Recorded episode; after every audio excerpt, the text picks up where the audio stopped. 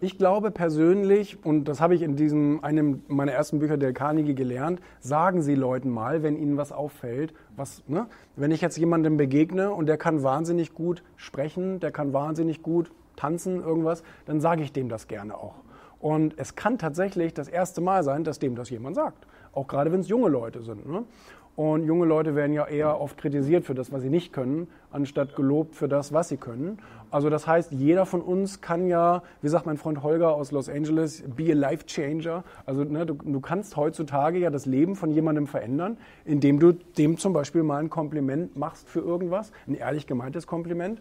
Und ähm, das kann dann schon dazu führen, dass derjenige vielleicht sich in dieser Richtung einfach mal entwickelt. Ne? Und ich glaube, das ist auch die Antwort auf die Frage. Wir müssen, glaube ich, schon jungen Leuten auch helfen, sich zu entwickeln, ihnen die Angst vor dem Scheitern zu nehmen. Ist doch egal, ob du in Physik gut bist oder Chemie gut bist oder wie auch immer, wenn du der weltbeste Tänzer bist, interessiert das auch kein Schwein. Und dann machst du da, ähm, entwickelst du deine Kompetenz in diesem Bereich weiter.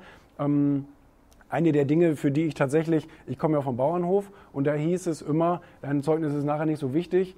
Äh, ne? Also man muss irgendwas können und das auf die Straße bringen und, und das ist eben wichtig. Und das finde ich gut an diesen neuen Schul- und Lernkonzepten da mit Steiner und so weiter, dass es eher darum geht, die Kompetenz zu entwickeln, nicht zu bewerten, äh, sondern zu fördern, finde ich eine ganz interessante Idee übrigens. Gucke ich in Bewerbungen auch nicht drauf. Wenn ich den als Redakteur einstellen will, ist mir doch egal, was der in Chemie oder Mathematik hatte. Ne?